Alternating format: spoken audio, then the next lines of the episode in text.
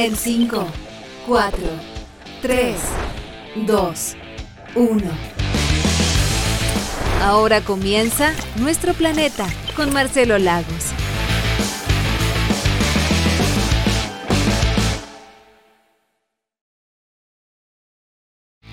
Hola, hola, hola a todos y todas. Se nos vino marzo hoy día, como dicen algunos por ahí, el super lunes. Nada de super, el típico lunes cuando comienza nuevamente todo. Hoy día aquí en nuestro planeta conversaremos de un gran temazo que ha marcado la agenda de esta temporada estival, los incendios. Pero no cualquier incendio, sino que los incendios forestales donde evidentemente la componente humana, la escasez de agua, la emergencia climática y los niveles de desarrollo en nuestro país eh, como una especie de cóctel, ciertamente se transforman en un detonante de un proceso que se hace cada vez más recurrente y complejo.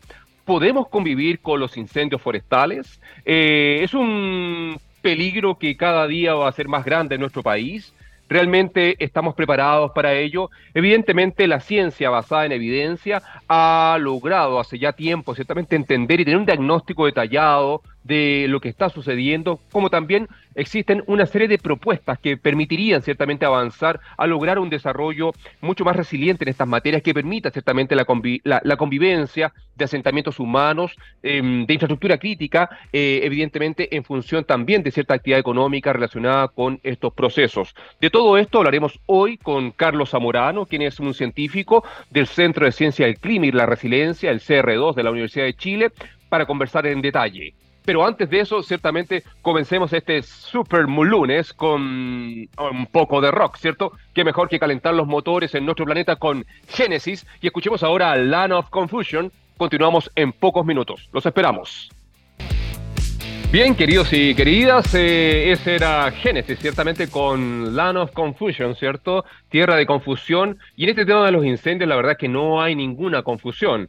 Claramente hay detonantes que explican gran parte de lo que está pasando, pero también el desafío pasa en proponer formas de desarrollo que nos permitan convivir con estos procesos que claramente vienen para quedarse. Pero en la práctica eso podría cambiar. De todo eso vamos a hablar, ya estamos con nuestro invitado, nos acompaña hoy día Carlos Zamorano, que es un representante ciertamente y participante del Centro de Ciencia del Clima y la Resiliencia CR2 de la Universidad de Aysén, ingeniero forestal, ecólogo forestal. Carlos, eres muy bienvenido. Bueno, Marcelo, buenos días. Muchísimas gracias por este espacio y más aún por la posibilidad de conversar de un tema sumamente importante y que llegó para quedarse. Claramente, Carlos, eh, todos los años somos sorprendidos porque mm, la superficie afectada por incendios forestales aumenta, su peligrosidad, su agresividad y las consecuencias son relativas. Ciertamente hay eventos como el de 2017, ahora particularmente lo que estamos cerrando en esta temporada, pero eso no quiere decir que en el futuro esto vaya a ser más complejo.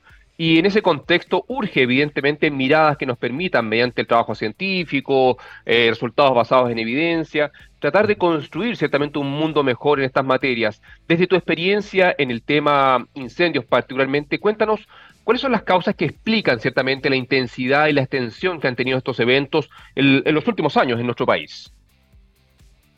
Sí, es una pregunta muy, muy, muy compleja, ¿no? Porque... Eh, se tiende a simplificar eh, este tipo de, conclusiones. Eh, y es sumamente complejo, es multifactorial, por supuesto. Eh, en general, cuando uno escucha a un actor, la causa es una. Uno escucha a otro actor, la causa es otra. desde el punto de vista científico, entendemos que esta, esta cuestión es múltiple, es multidimensional, en el cual uno de los factores ciertamente es el cambio climático pero no es la única causa. El cambio climático, a mi modo de ver, em, potencia el impacto de las malas prácticas. Por ejemplo, hay un deslizamiento, un aluvión, en general, ¿qué es lo que se dice en los titulares de, prensa o la discusión? Temporal causa aluvión. En realidad, si vemos ese territorio, podemos constatar, y te digo, casi en el 100% de, de los casos, de que en esa ladera hubo un loteo, una intensidad de camino más planificada, deforestación, ¿no? Hay otras causas. Y eso, y ese mal manejo, ¿no? Esa destrucción, eh, esa degradación, hace más propenso a ese territorio a sufrir consecuencias por una lluvia torrencial eh, propia de estos cambios que estamos viviendo. En ese escenario, lo que hemos vivido eh, y lo que vamos a seguir viviendo es un escenario que hace más propensos los paisajes a estas tragedias ambientales. Eh, nosotros podemos predecir o podemos definir, mejor dicho, eh, la vulnerabilidad de los paisajes a estos eventos. No podemos definir cuándo ocurrirán, pero ciertamente podemos definir aquellas zonas que son más vulnerables a sufrir estas, estas, este tipo de, de, de eventos. El paisaje en sí mismo, tener un paisaje homogéneo, por cierto, que es uno de los factores más importantes que aumenta la vulnerabilidad a este tipo de eventos. ¿no? Entonces son cuestiones que hay que verlas desde esa perspectiva, más allá de intereses que pueden ser o no legítimos, pero tenemos que, eh, en el caso del tomar de decisión, la misión de los tomadores de decisión de nuestra autoridad es ver esto de una perspectiva mucho más amplia, mucho más amplia de intereses muy sectoriales y que ponen en riesgo el bien común. Gracias, Carlos. Muy interesante mm, tu aproximación. Sí, totalmente en sintonía. La verdad es que naturalizar, fisicalizar los desastres, eh, haciendo responsable solamente al incendio eh, de todos los pesares y los males, es una práctica común del paradigma hegemónico global mm. que generalmente externaliza ciertamente la responsabilidad endógena que tenemos como sociedad en la construcción de riesgo, en la construcción de esa probabilidad de daño y en la construcción de desastres. En los incendios no son la excepción de ello.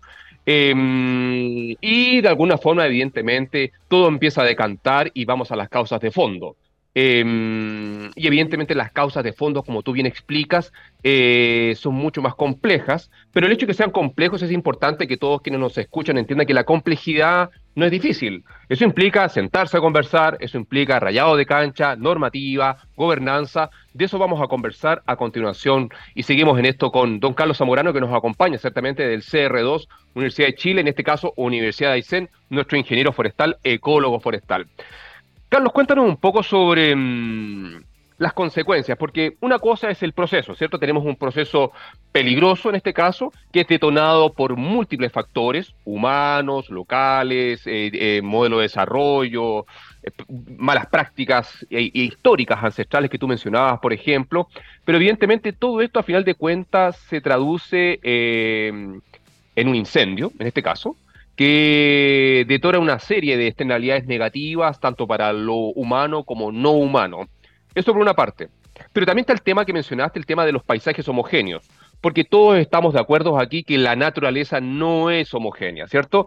Una, de las principales características del paisaje o del planeta Tierra, nuestro querido planeta único y pequeñito, ciertamente, es su gran diversidad, su variabilidad, todo depende evidentemente de los espacios del planeta que estemos concentrando, pero siempre hay ciertos grados de variabilidad. Lo que no es normal, ciertamente, lo que, es, lo que no es natural, ciertamente, es esta homogeneidad. Entonces, antes de ir a las consecuencias, nos cuéntanos cuáles son las consecuencias de que los paisajes se hagan comunes, se hagan se homogeneicen en un contexto de este tipo de procesos que son los incendios forestales. Sí, bueno, la homogeneidad eh, abrumante que vemos, no sé si tú has tenido oportunidad o que nos están escuchando de recorrer la cordillera de la costa entre el Maule y la Araucanía. Esa, esa homogeneidad eh, es evidente eh, esa homogeneidad es peligrosa y esa homogeneidad eh, es obsoleta. Eh, se, se, discute, fíjate lo que te voy a decir, se discute como si tuviésemos opción. Estamos discutiendo sobre qué hacemos, mantenemos esto, lo cambiamos, como si hubiese opción. Y no tenemos opción. Tenemos que cambiar la forma en la que entendemos los paisajes, gestionamos los paisajes. No tenemos opción. Es así de simple. El sector industrial forestal ha tomado esto como un ataque ideológico, ¿no? Ideología. La evidencia científica es abrumadora. Es abrumadora y no de ahora. 20, 30 años. Nosotros mismos hemos publicado mucha evidencia. Informe País, Estado Medio Ambiente, que sale ahora pronto, ¿no? que es, es una síntesis muy completa de distintos elementos ambientales. Hay un capítulo de Bosque Nativo en el cual yo participo, liderado por Antonio Lara, un ecólogo forestal bien reconocido de la Universidad Austral. Eh, en ese informe país se, se, sintetiza información científica de los últimos años sobre cambios del suelo, incendios, deforestación, etc.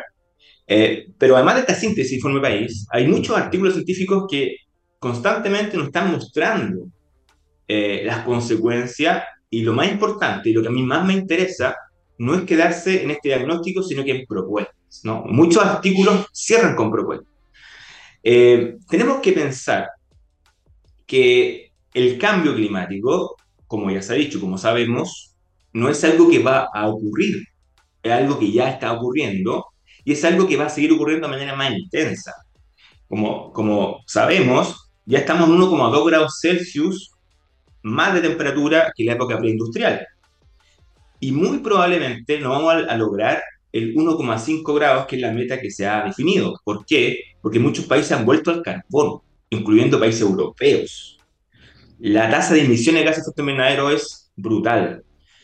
Ya se está pensando que vamos a estar en torno a los 2 grados Celsius de incremento de la temperatura. Si con 1,2 grados Celsius vemos estos eventos, con 1,5 grados Celsius, estos eventos se van a intensificar. Con 2 grados Celsius, el mundo que vamos a, a experimentar con ese nivel de aumento de la temperatura, no lo conocemos. Y seguramente va a ser distinto el mundo que nosotros hemos vivido. Eso tenemos que tenerlo muy claro. En ese contexto es en el cual tenemos que, como, país, prepararnos. No tenemos que centrar, en mi opinión, no tenemos que centrar todo nuestro esfuerzo en mitigación, en convertirnos en un país verde. ¿Por qué lo digo? ¿Por qué lo digo? Porque Chile emite 0,25% de los gases de efecto invernadero del mundo. Si Chile hace una inversión y una apuesta en que el 99% de los esfuerzos están puestos en la energía renovable, no va a cambiar nada. Pero vamos a descuidar la adaptación. Y lo que va a ocurrir, y está ocurriendo, es que Chile es uno de los países más vulnerables al cambio climático. Nosotros cumplimos con gran parte de los criterios que definen esta vulnerabilidad. Por tanto, nosotros, en mi opinión, debemos, debiésemos concentrar nuestros esfuerzos al menos la adaptación a la parte de la mitigación, no menos. Y si yo fuese presidente de la República, yo estaría pensando en la adaptación eh, como mi principal eh, tarea, porque estamos hablando de subsistencia. Perdón que sea alarmista, pero esta cuestión es sumamente grave y a mí me sorprende, bueno, no me sorprende, eh, me preocupa la liviandad con la cual se toman estas discusiones y desde una trinchera que es intransigente desde, desde los extremos, ¿no? Por un lado, preservación, candado, todo, y por otro lado, productividad, productividad, productividad, empleo, empleo, pip, pip, pip.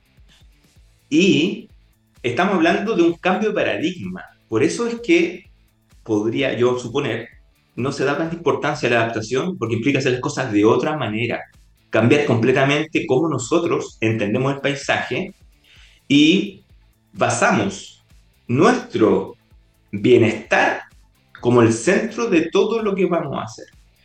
No pensamos en el bienestar, pensamos en productividad, ¿no? En un modelo económico que se basa en el corto plazo, con las externalidades que estamos viendo. Imagínate que en el incendio de 2017 se quemaron casi 600.000 hectáreas.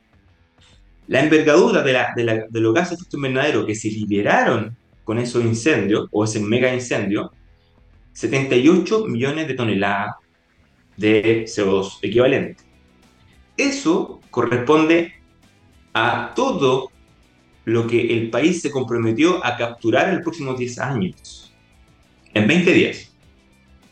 Ahora, y eso lo publicamos en un, artículo liderado por Jorge Hoyos, un eh, académico de la Universidad Magallanes, eh, como eh, fuimos autores del, CR2. Eso es evidencia, eso, eso lo publicamos en una revista bastante reconocida, y ahora estos incendios, que todavía siguen activos, ya van en el orden de los 440 mil hectáreas aproximadamente. La tasa de emisión debe ser similar. Entonces, en el fondo, eh, estamos en un escenario que tenemos que plantear cuestiones mucho más de fondo, más allá de estar invirtiendo en aeronaves. Imagínate que Piñera invirtió 120 mil millones de pesos junto con el sector privado. No se transparenta cuánto invirtió el Estado, cuánto invirtió la empresa privada, industria forestal, sinónimo para prevención. 100 aeronaves, una parte del Estado, otra parte del mundo privado, brigadas, software. Las, las, temporadas 19, 20, 2021 anduvo bien. Muchos focos de incendio se controlaron. ¿no? Pero este año quedó claro que no es suficiente. Entonces esto ya son cuestiones mucho más de fondo que debiésemos ya enfrentar, como tú bien decías, desde su complejidad y no de forma sectorial o gremial. Esta cuestión ya es algo que trasciende el corto plazo y de una vez por todas tenemos que darle la importancia que, que, merece.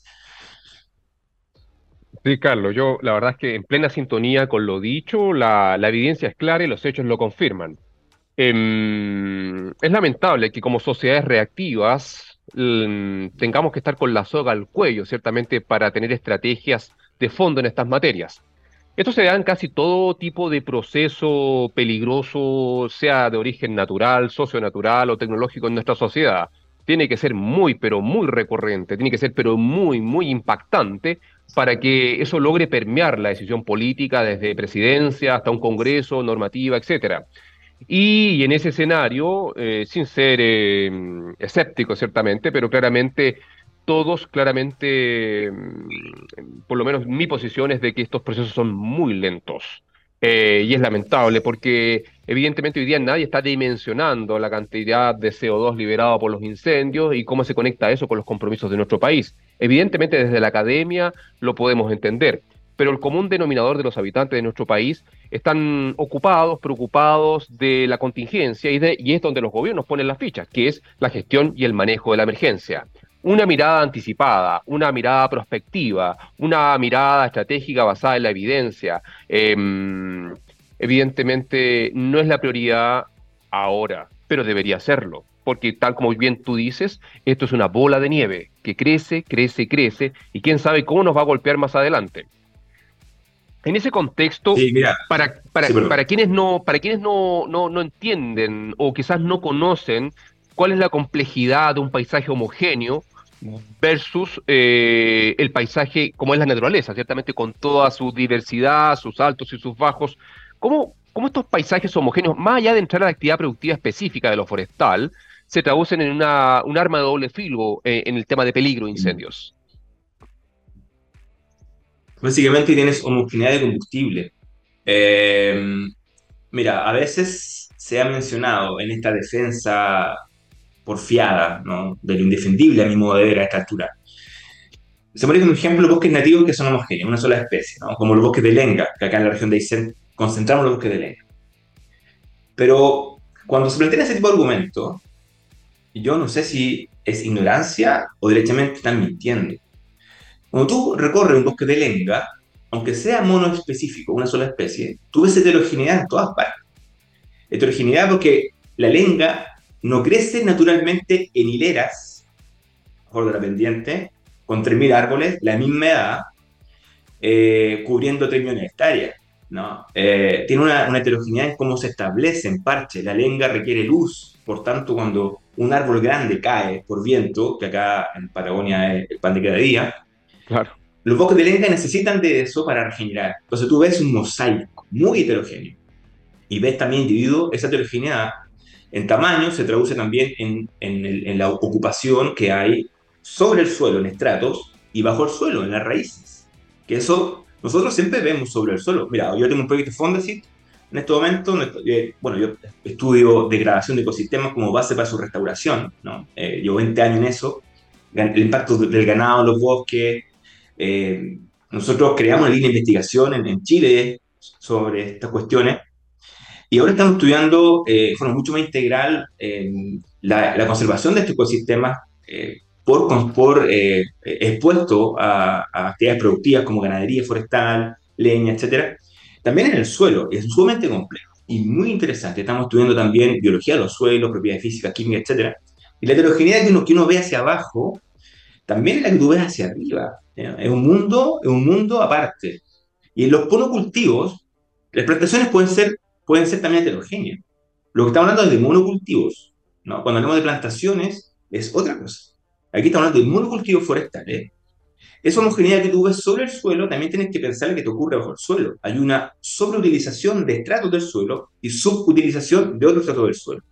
Y estas plantaciones, en su máximo crecimiento, que es cuando se cosechan, en el caso del pino radiata a los 20 años, es cuando están extrayendo la mayor cantidad de nutrientes y agua. Luego hay una curva donde ya la, tasa de crecimiento se hace menor eh, y estos árboles ya alcanzan una madurez. Entonces, en, el caso chileno, la, la, tala de estos árboles se produce en su, máxima, en su máximo nivel de, de, crecimiento y producción, por tanto, de uso de nuestro patrimonio natural. Tenemos que empezar a hablar de patrimonio natural, no tanto recursos, sino que patrimonio natural.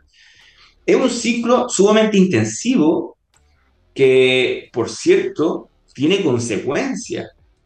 Se ha planteado como que este modelo es benefactor de los suelos, y es una falacia, pero extraordinaria. Hay múltiples estudios que demuestran lo que ocurre incluso a nivel de mesofauna, masofauna de, de los suelos, ni hablar de otras cuestiones.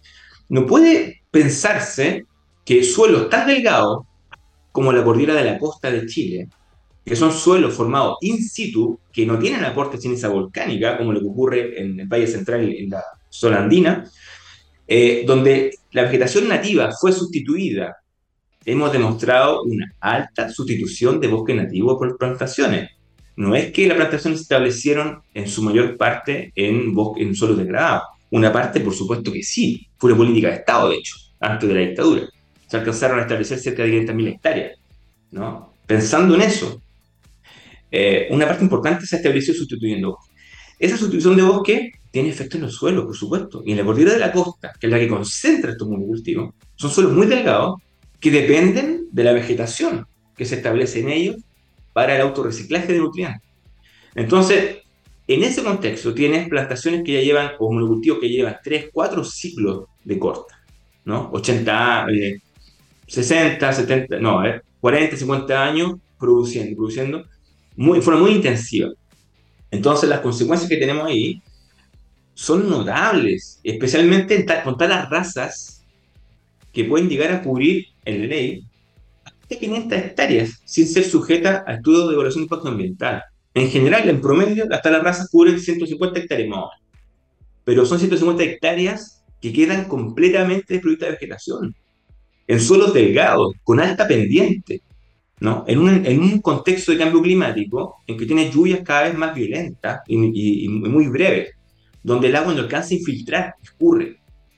Entonces, las consecuencias de, de, esta, de esto eh, son innegables. ¿no? Entonces, para mí eso ya no ni siquiera debe discutirse. Tenemos que estar mirando hacia adelante y no pensando en un ataque a la industria, sino que le ataques a las malas prácticas, a las prácticas que tienen consecuencias en este escenario que ya es insostenible. No es una la industria de que tienen que desaparecer. Las plantaciones son necesarias, por cierto, pero no de la forma en la que en Chile se han establecido. Eso tiene que quedar atrás. Y tiene que quedar atrás en el corto plazo. No, no tenemos margen. Ni siquiera decimos, estamos planteando si hacemos eso o hacemos eso otro. Esta es la base de la discusión, el cambio. Total, Carlos. Vamos a hacer una pequeña pausa, pero no nos, que no nos olvidemos con esto, ciertamente necesitamos, todo proceso transformativo implica un cambio. Y, por lo tanto es evidente de que como lo estamos haciendo hasta ahora, no funciona. De eso estamos hablando con Carlos Zamorano, ciertamente del CR2, Universidad de Aysén, y continuaremos en unos minutos más. Escuchemos un poquito de Jess Walls y luego continuamos con nuestro experto de hoy. Los esperamos. Bien, bienvenidos todos. Nuestro planeta estamos a 6 de marzo del 2023, super lunes, y seguimos conversando con nuestro experto forestal, ciertamente, y ecólogo forestal, Carlos Zamoranos del CR2. Estamos hablando sobre los efectos de los incendios forestales y cómo revertir ciertamente un proceso que nos afecta todas las épocas estivales y evidentemente tiene impactos sustantivos tanto en lo humano como en lo no humano. Carlos, Yendo ya mm, a, la cancha, ciertamente, de que evidentemente has visibilizado una serie de factores, causas, consecuencias que tiene eh, y que explican ciertamente eh, la agresividad, la peligrosidad eh, de los incendios forestales en Chile. Pero eh, pasemos a cómo lo hacen otros países, por ejemplo, porque antes de, cuando uno, para proponer, evidentemente, aparte del trabajo científico, eh, existen esfuerzos en otras partes del mundo que, que, también utilizan la actividad económica forestal combinada con otras cosas que han permitido ciertamente avanzar y lograr el desarrollo de sociedades más justas. Nosotros estamos a esa altura, tenemos una brecha muy larga por recorrer. Cuéntanos un poco tu visión al respecto. Sí, mira, eh, un auto muy importante es que no importa los recursos económicos y tecnológicos que se inviertan en el control de incendios. Los incendios muchas veces son incontrolables. Siempre se dice en, esto, en el mundo de los incendios, que el mejor incendio es el que no se produce. Entonces, eh, por un lado, eh, la educación es muy importante en, en, estos países que son, por ejemplo, yo en el sur, en el sur de Europa, Portugal, España, Grecia, eh, pienso en Australia, pienso en, Estados Unidos, en algunas zonas que son mucho más propensas a estos incendios. los casos que yo más conozco son el caso europeo eh, eh, y, y, en el sur de, Europa la educación es fundamental, primero. ¿no? algo que, como tú sabes, en nuestro país, la educación cívica, la filosofía, la ética, han sido puestas de lado. ¿no? Eh, vamos a tener que volver a eso, sí o sí. Tenemos que formar ciudadanos, no consumidores. Me encantaría que CERNAC en el futuro no signifique Servicio Nacional del Consumidor, sino que signifique Servicio Nacional Ciudadano. ¿no? Con, con ciudadanos que sean conscientes de su entorno eh, y que no estén pensando en, lamentablemente, el contexto en el que estamos de lidiar con el día a día y de subsistir. ¿no? La situación es sumamente compleja pero atizada por esta educación. En estos países del sur de Europa, eh, la educación es muy importante, como, como te decía, pero también en términos productivos, no basan su economía forestal en monocultivos forestales. Por cierto, ¿no? los bosques naturales también son parte, o los bosques, porque los monocultivos no son bosques, son monocultivos. Se visten de bosques en Chile, pero eso es también una falacia.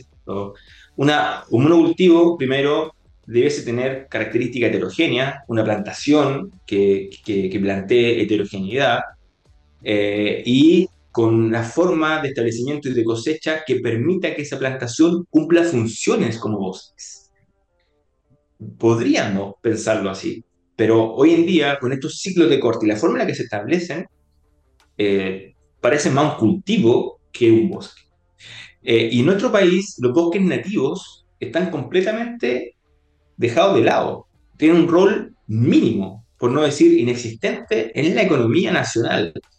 Eh, los productos forestales basados en bosques nativos prácticamente no existen, salvo productos forestales no madereros.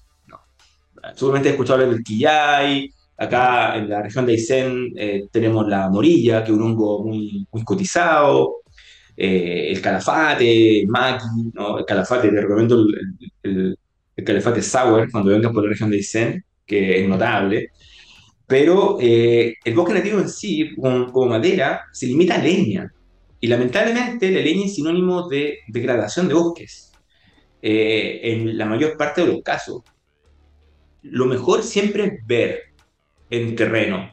Por eso cuando hablamos de, de la industria forestal, del monocultivo, las consecuencias, conocer Cordillera de la Costa, región del Maule, región de la Lucanía. Hoy en día, incluso el Valle Central y la precordillera andina, tú puedes ver estos monocultivos.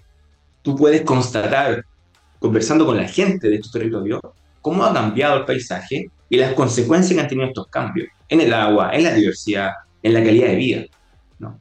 Más allá de una entrevista, más allá de una columna de opinión que uno lee, ¿no? muy sectorial, siempre desde un sesgo eh, específico, eh, el conocer nuestro país, ¿no? el, el, que, el, que, veamos en, en, la realidad que lo que ocurre, es muy importante para formar una opinión objetiva, ¿no? propia. Nosotros debiésemos mirar esos bosques nativos también como un proveedor de múltiples bienes y servicios, no solamente madera. El rol que los bosques tienen en el bienestar, en la estabilidad, en la adaptación al cambio climático es fundamental. Los monocultivos, yo lo pensaría más como en plantaciones que tengan otra forma de ser establecidas, otra forma de ser cosechadas. En, en, países europeos, que tanto nos gusta cuando nos conviene, ¿no? Compararnos con un país europeo, la tala raza está regulada hasta 20 hectáreas, por ejemplo, en algunos países, y tiene que ser justificada. en Chile, como te digo, sobrepasa las 100 hectáreas con facilidad. Eh, eso no puede seguir, ¿no? Eso no puede seguir. Y tienes que pensar también en que las políticas en Chile asociadas a, los bosques, a los bosques y plantaciones también deben tener un componente muy importante regional. Que las propias regiones también tengan influencia en estas políticas que se aplican a su región. Las regiones son muy diversas. Siempre pensamos norte-sur, pero de este a oeste Chile también es muy diverso, con también culturalmente muy diverso. Entonces, eh, tendemos a homogeneizar la toma de decisiones, tenemos, tendemos a homogeneizar la forma en, la que entendemos los paisajes y, por cierto, homogeneizamos las consecuencias. Entonces, la regionalidad en esta discusión es muy importante. Lo tomo, Carlos. Y en ese contexto, yéndonos a propuestas, claramente acá una palabra clave en toda propuesta que busque avanzar en esta materia es valorar, poner en valor, ¿cierto?, la diversidad. Em, pero eso implica, no es una tarea fácil, porque eso implica normativa. Acá tenemos un decreto, acá hay toda una estructura que se construyó, como bien decías al principio, desde la dictadura, que ha construido en el espacio y el tiempo este, esta actividad que hoy día se transforma eh, en una potencial amenaza. Em, y, paralelamente vemos la lentitud, ciertamente año a año, en tomar de, los cuernos, ciertamente, esta problemática y, y, rayar esa cancha necesaria. Desde el punto de vista de la academia, porque en la práctica la evidencia está, la información está, los artículos científicos están, las investigaciones que lo revelan está.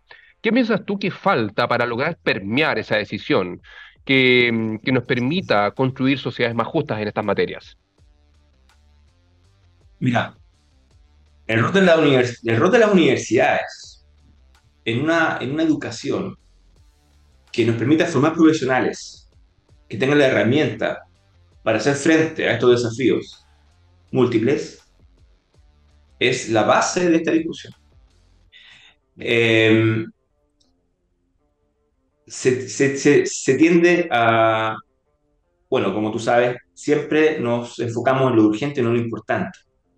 Y esta discusión es de base. El rol de las universidades en la formación profesional en este contexto es clave. Como universidades, nosotros tenemos que estar ya incorporando en nuestro plan de estudio la, una propuesta formativa que tribute a la adaptación al cambio climático. En mi rol actual en la Universidad de ICEN, como director académico, más allá de académico del Departamento de Ciencias Naturales y Tecnología, como eh, académico de Ingeniería Forestal y Agronomía, esta discusión ya la estamos teniendo. De hecho, ahora en, abril, el 14 de abril, eh, tenemos un seminario sobre educación y cambio climático, donde tenemos la conferencia principal de René Garro. El doctor Garro es el director del CR2 y uno de los científicos más productivos del mundo, eh, donde tenemos, eh, yo lo veo también como para avanzar en esta discusión. es una cuestión transversal, estratégica, clave. Nosotros podemos discutirlo porque somos una universidad de una envergadura eh, pequeña, estamos en nuestro séptimo año académico, que comenzó eh, la semana pasada, hoy iniciamos las clases. Para nosotros es más factible, pero yo creo que esto debe ser transversal y permanente en el debate, más allá de un paper, en el debate de la educación. Porque estamos, insisto, se, se plantea esto como que tenemos muchas opciones. El cambio eh, no se debiese estar discutiendo. Tenemos que hacer cambios. dentro de ese debate de los cambios, bueno, podemos discutir, eh, integramos las regiones en este debate, cómo incorporamos la heterogeneidad, son cuestiones que hay que ver, pero el cambio en sí, eso es inevitable. ¿Cómo, cómo nos puede explicarse de que este, de que este gobierno ¿no? Eh, esté dando urgencia, por ejemplo, ¿no? Por ejemplo, esté dando urgencia a la ruta T720, que no sé si, si estás eh, al tanto, va a atravesar eh, los, bosques de alerce mejor conservados del país, en la cordillera de la costa, en la región de los ríos. Corral, La Unión.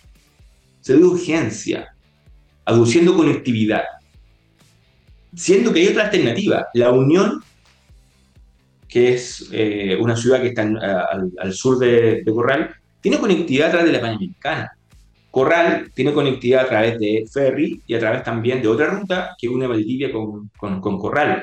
No va a solucionar eh, la conectividad de Corral el unir con, con, la Unión, atravesando los bosques de Alerce y bosques siempre verdes mejor conservados del país. ¿no? Alerce, una especie protegida, como tú dices, una especie emblemática. Entonces son cuestiones que no se entienden. Eh, en, ese, en ese contexto, esta discusión tiene que continuar desde una perspectiva integral, eh, en base a evidencia, con argumentos, con respeto y más allá del sesgo cortoplacista y que responde solo a intereses mezquinos y eh, específicos. Eso debe dejarlo atrás y verlo eh, como una cuestión país.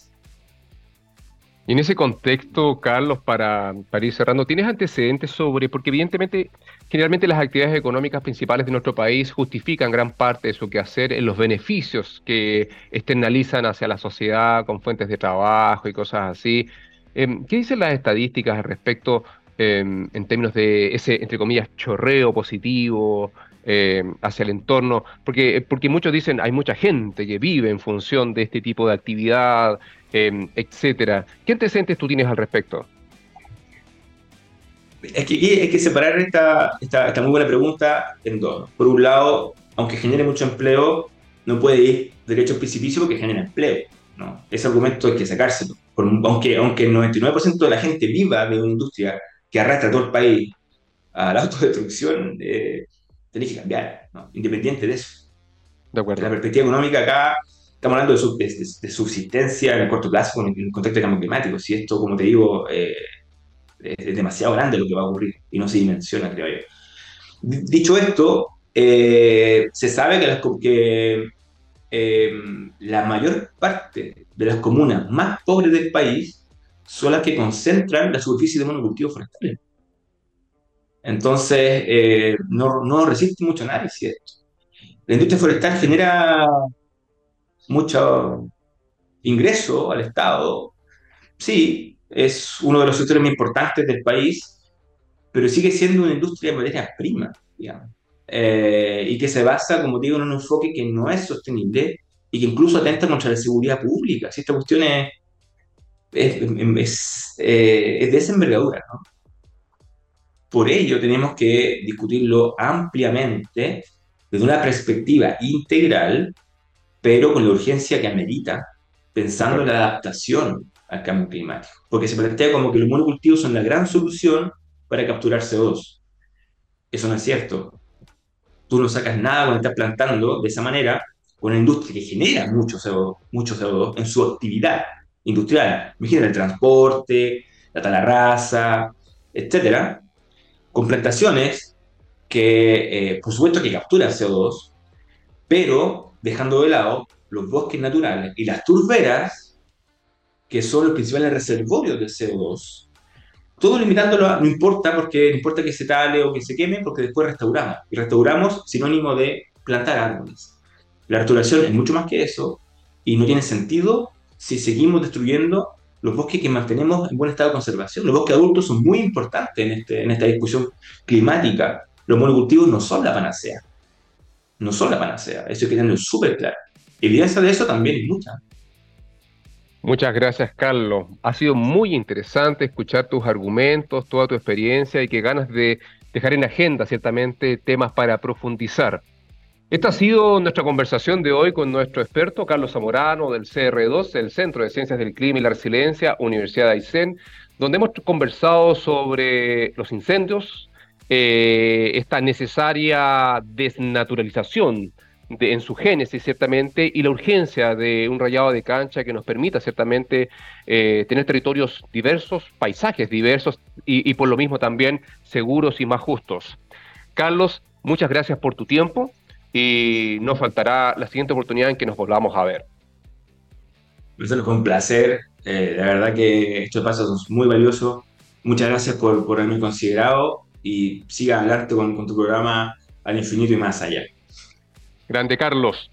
Vamos a dar destacar ciertamente parte de nuestros auspiciadores, ciertamente nunca olvidar de que este espacio es, auspiciado por Ciprol, ciertamente que es ingeniería que integra ciencia y tecnología de frontera para generar productos y servicios de alto valor. ¿Para qué? Para mejorar la productividad de la empresa, mejorar los estándares de sustentabilidad, el cuidado de las personas, reducir los riesgos y todo el encadenamiento tecnológico necesario para lograr una mejor sociedad. Más información en ciprol.com.